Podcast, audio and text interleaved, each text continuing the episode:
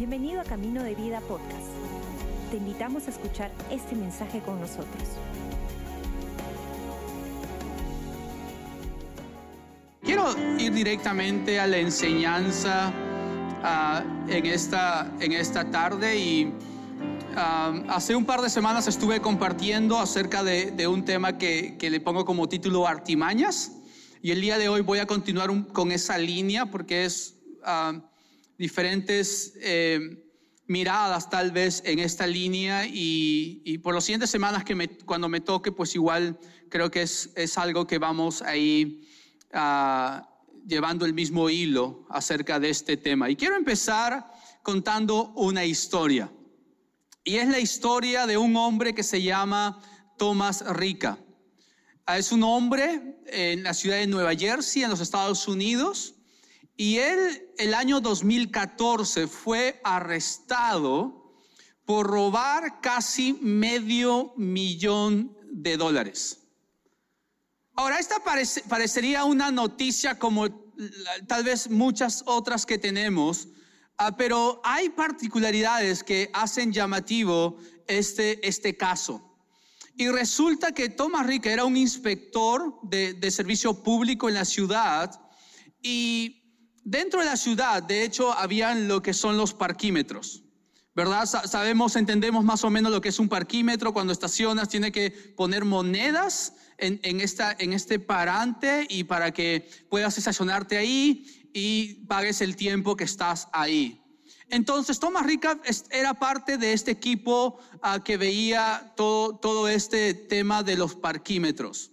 Y normalmente los parquímetros usaban los que son monedas de 25 centavos, cuartos le llaman, ¿no? Como uh, una moneda de un cuarto es 25 centavos. Utilizaban estas monedas en los parquímetros. Y resulta que uh, como había un lugar donde iban todas esas monedas de los parquímetros y Tomás Rica tenía acceso a ese lugar. Y este hombre por, cerca de 25 meses robó casi medio millón de dólares con estos 25 centavos. Mira, si te doy algunos números, más o menos, más o menos, Tomás Rica robó 1.8 millones de monedas de 25 centavos. Aproximadamente estas monedas tenían un peso de 11.25 toneladas. Por 25 meses, Tomás Rica robó monedas de 25 centavos. ¿Por qué? Porque eran solo monedas de 25 centavos. ¿Qué es 25 centavos?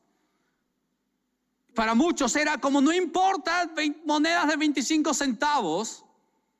Pero este hombre fue llevando moneda a moneda y este gran robo. ¿Y por qué traigo esta historia a esta enseñanza el día de hoy? Uh, y si puedo ponerle un título a esta enseñanza, si estás tomando notas, le pondría 25 centavos.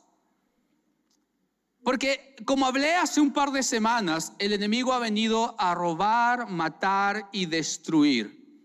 Es, lo que el enemigo dice Juan 10:10. 10. Él ha venido a robar, matar y destruir. Y déjame recordarte, ¿por qué roba? ¿Por qué ha venido a robar nuestra vida, a robar a veces nuestra paz, a robar nuestra salud o a robar lo que Dios quiere hacer? ¿Por qué?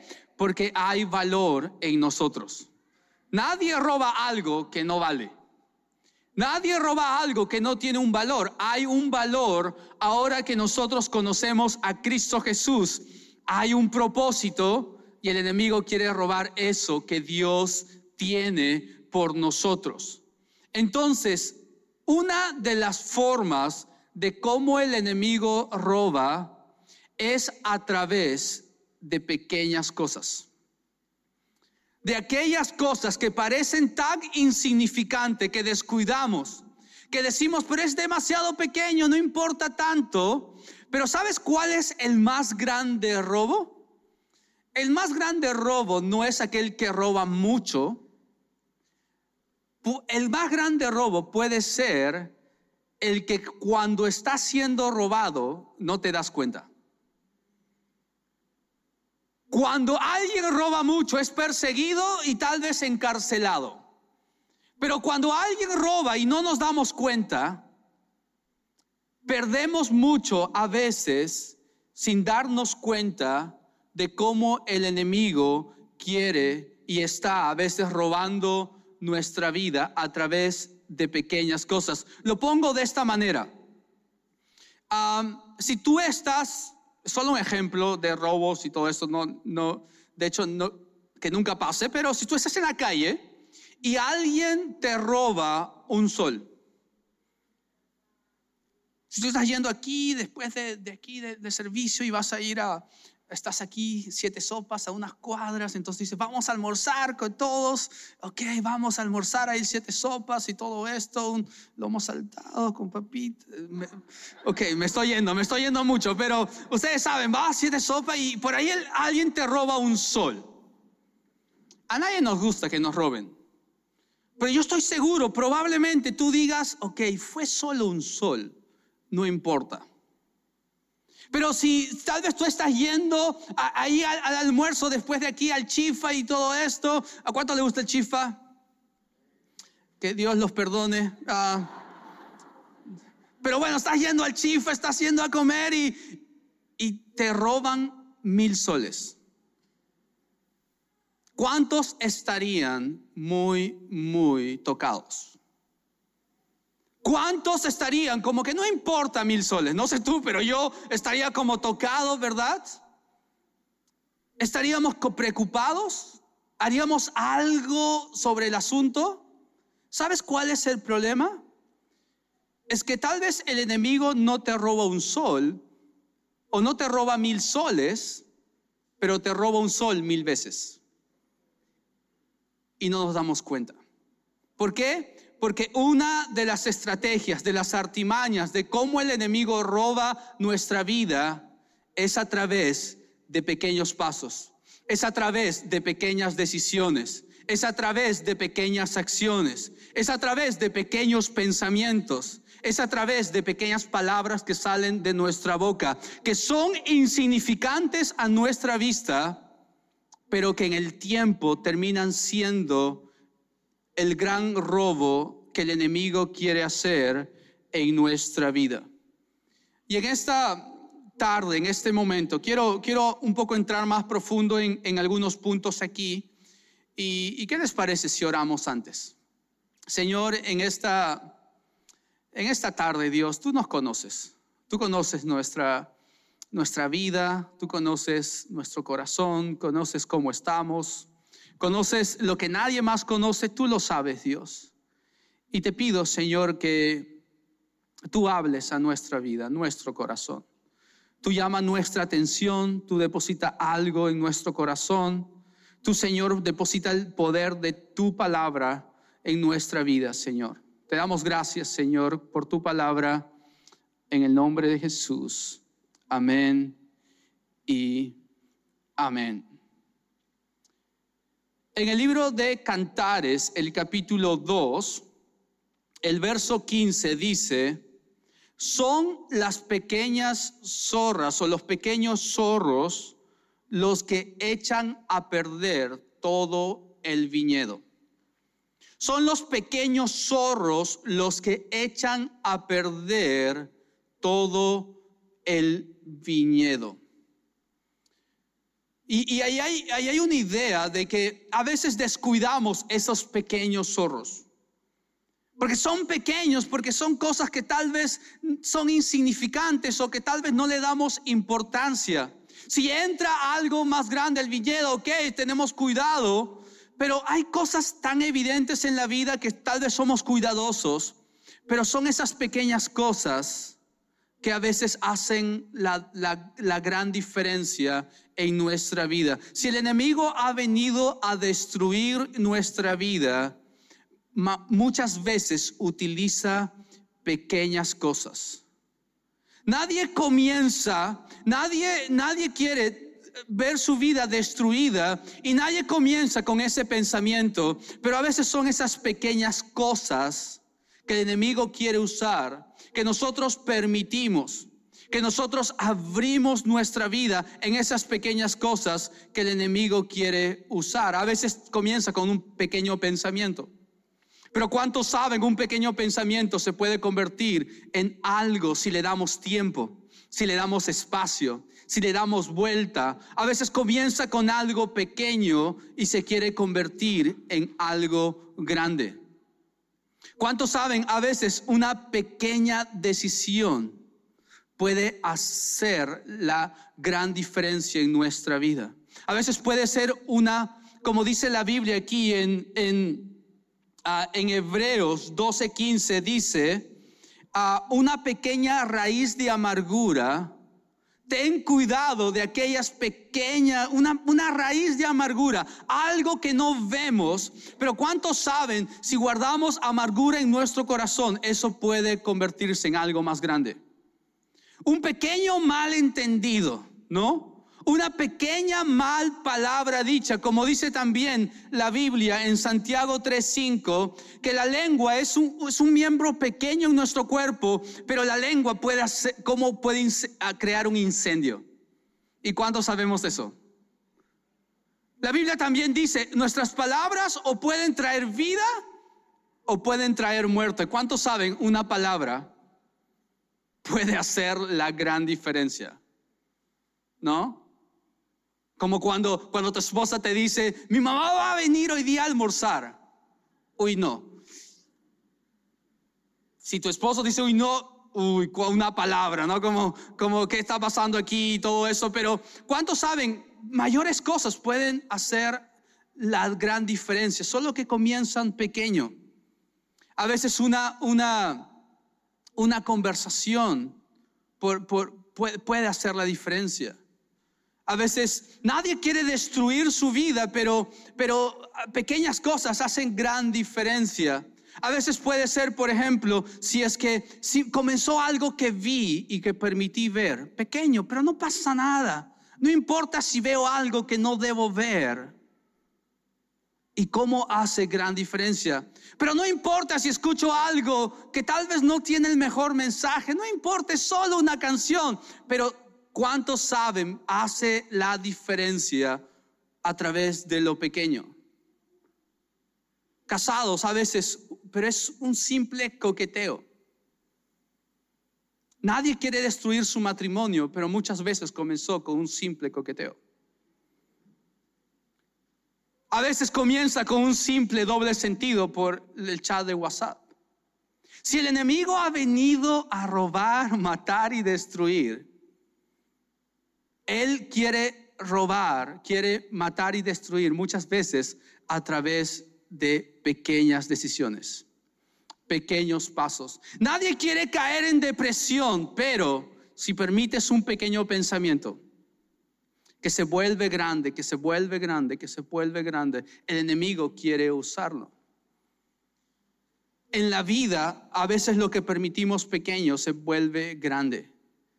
Y a veces con los jóvenes, yo, yo, estuve con los jóvenes y adolescentes por muchos años trabajando ahí ah, con, ellos y a veces ellos hacen preguntas, ¿no?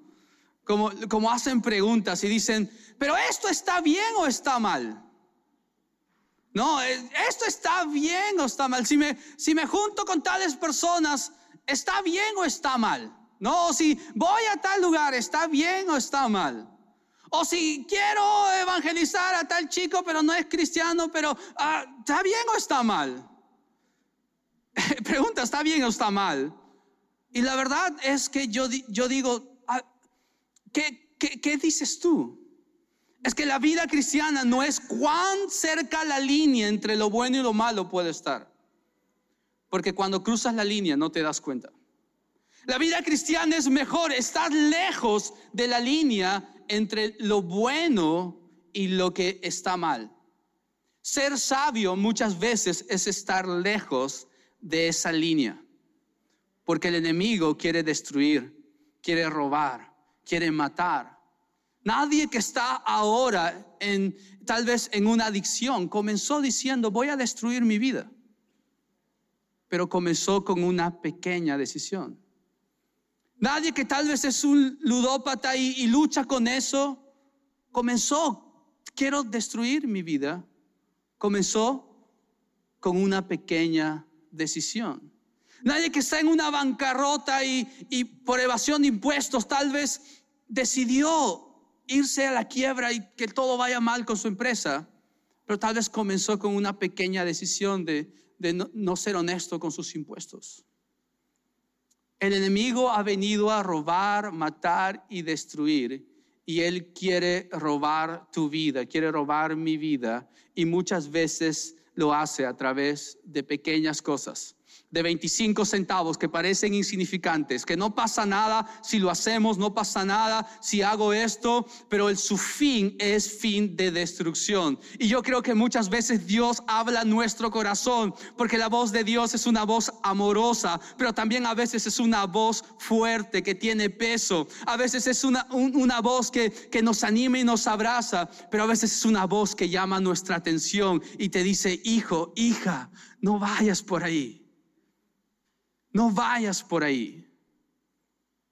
Pero la buena noticia es que nadie se va a encontrar en una situación donde Dios no pueda hacer algo. Nunca nadie se va a encontrar en una situación donde Dios no puede hacer algo. Porque si el enemigo roba y destruye y mata a través a veces de pequeñas decisiones, Dios restaura. Dios trae vida muchas veces también a través de pequeñas decisiones. El problema a veces de nosotros es que queremos ver el poder de Dios, pero lo queremos ver así. Y Dios también construye a través de pequeños pasos. Escúchame bien, el gran mover de Dios en la mayoría de casos es a través de pequeños pasos. El gran obrar de Dios muchas veces es a través de pequeños pasos. Mateo 25, el capítulo 25, verso 23 dice, aquel que es fiel en lo poco, también podrá ser fiel en lo mucho. Lo frustrante con las cosas pequeñas es que no vemos gran avance al comienzo. Es que no vemos gran diferencia, es que no vemos gran cambio o gran resultado. Pero así como el enemigo quiere obrar a través de lo pequeño, Dios también construye a través de lo pequeño. De decisión tras decisión, de paso tras paso, de día tras día, Dios va haciendo una gran construcción en tu vida a través de lo que parece insignificante, de 25 centavos. Hay una frase que, que no sé quién la dijo, pero hay una frase que dice, Dios muchas veces se toma mucho tiempo para hacer algo rápido. Dios se toma mucho tiempo para hacer algo rápido. Pero nosotros nos desanimamos muchas veces. El enemigo quiere desanimarnos cuando no vemos algo rápidamente. Cuando no vemos algo suceder en nuestra vida o en la vida de lo que estamos pidiendo, buscando, en el negocio o en las relaciones o en nuestra relación con Dios o en nuestra propia vida en sí, cuando no vemos resultado instantáneo, el enemigo quiere desanimarnos. Es como Él actúa. Y la, artimaña, la mentira que te dice es, no funciona. Mira, ya estás viniendo a la iglesia varios domingos y no has cambiado. No funciona. Mira, eres generoso, das tu ofrenda, das, ayudas a otros y estás aguja. Mira, estás orando por tu hijo para que pueda conocer a Dios y ya vas meses orando y no pasa nada. Mira, estás tratando de reconstruir tu matrimonio y tú estás haciendo lo mejor de ti y no pasa nada. ¿No es como el enemigo te miente? Mira, tú eres honesto, estás pagando tus impuestos, estás, estás justo porque quieres ser honesto y los otros que van chueco van mejor. ¿No parece eso como el enemigo quiere robar, pero Dios está construyendo también a través de pequeños pasos. Hay un libro que se llama Outliers, que es de un autor, Malcolm Gladwell. En, español la traducción es Los fuera de, serie. Hablan acerca de personajes que, fueron los más capos en, diferentes ámbitos, en, deporte, en cultura, en, tecnología o en también la música. Ah, ¿Quiénes eran los que, los que fueron los más capos en cada una de sus áreas? Y, este libro, este autor menciona una ley, que es la ley de las diez mil horas. No es su estudio, pero coge este estudio y lo menciona ahí. Y lo que esta ley dice es que las personas que llegaron a ser, a trascender en el área donde estuvieron, sea como Bill Gates en la tecnología, o sea como Mozart en, en cuanto a, ser un artista y la música, dice que ellos por lo menos, cada uno de ellos invirtieron por lo menos 10 mil horas haciendo lo que hacían. Para llegar a ser los capos que llegaron a ser, por lo menos invirtieron 10 mil horas en cada una de las áreas donde se desarrollaban. Es decir, Mozart practicando día tras día día tras día. Parece que no funcionaba, no hacía la gran diferencia, pero día tras día. O, Michael Jordan entrenando día tras día. Y, y, tirando los balones a la canasta día tras día, vez tras vez, vez tras vez, vez tras vez, para llegar a ser aquellos que veían la gran diferencia en su área. Muchas veces nos desanimamos de las cosas que parecen tan naturales cuando no nos damos cuenta que Dios está construyendo su propósito a veces de, esas cosas que parecen insignificantes. Zacarías, el capítulo 4, el verso 10 dice, no menosprecies los pequeños comienzos. No menosprecies los pequeños comienzos. Hay una versión que dice, aquellos que se burlaban cuando comenzabas tan pequeño, verán en su momento el fruto de ese pequeño comienzo. No te desanimes de esos pequeños pasos. Mateo 17, 20 dice, si tuvieras fe como una semilla de mostaza, ¿Ha visto alguna vez una semilla de mostaza? Yo sí la he visto, es chiquitita. Es como una grajea de esas que, que grajea dulce, esas chiquititas. Es así, una semilla de mostaza. Pero dice, si tuvieras fe como esta semilla de mostaza, dirás a este monte que se mueva y se moverá. Lucas 21 nos cuenta, el verso 2 nos cuenta la historia de una viuda que dio su ofrenda y dio un par de, blancas, un par de moneditas, que básicamente esas moneditas podrían ser al día de hoy los que antes teníamos un centavo, un céntimo. Dice, esa viuda dio y como Jesús dijo, esta viuda dio más que cualquier otra persona. ¿Por qué? Porque Dios no menosprecia esos pequeños comienzos. A veces decimos, quiero ser generoso, lo haré cuando tenga más. Eh, en verdad lo haré cuando tenga más. Pero tal vez Dios dice, comienza con lo que tienes. Y tal vez tú estás orando por alguien y dices, no sucede nada. No pasa nada y Dios te dice, sigue orando, sigue orando. Hay una imagen en Apocalipsis donde dice que nuestras oraciones son como que caen a un vaso y se van llenando y es como una gota tras gota. Parecen solo gotas, pero en el tiempo rebalsa. Muchas veces estamos con un emprendimiento, estamos tan difícil, pero tenemos una promesa en el corazón que Dios dice, te usaré para ser de bendición y, el diablo quiere desanimarnos de hacer lo que Dios quiere que hagamos. No te preguntes si lo que tienes o lo que haces es demasiado pequeño. La pregunta real es si esto es de Dios. Porque si esto es de Dios, no importa cuán pequeño es, está haciendo algo, muchas veces que no vemos, pero Dios construye a través de las pequeñas cosas. Sanidad, restauración, libertad, prosperidad, lo que Jesús nos ha dado como hijos de Dios, muchas veces es construido en lo pequeño. Porque si yo pido Dios bendíceme y Dios me bendice,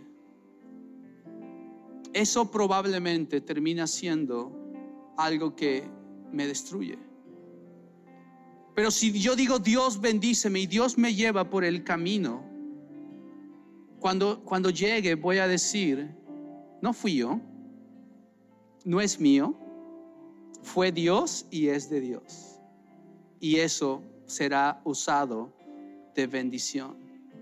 Si es que yo digo, Dios restauró mi matrimonio y Dios lo restauró, lo puede hacer. Pero si Dios me lleva a través del camino de la restauración, cuán valioso ahora lo voy a cuidar. Cuán valioso ahora lo voy a tener. Es que Dios nos lleva a través del camino. Dios no es un mago, Dios es un hacedor de milagros y los milagros son un camino, no siempre son un momento. Si estás orando por un milagro en tu vida, deja que Dios te lleve por el camino a través de los pequeños pasos, de las pequeñas cosas. Termino con este pensamiento.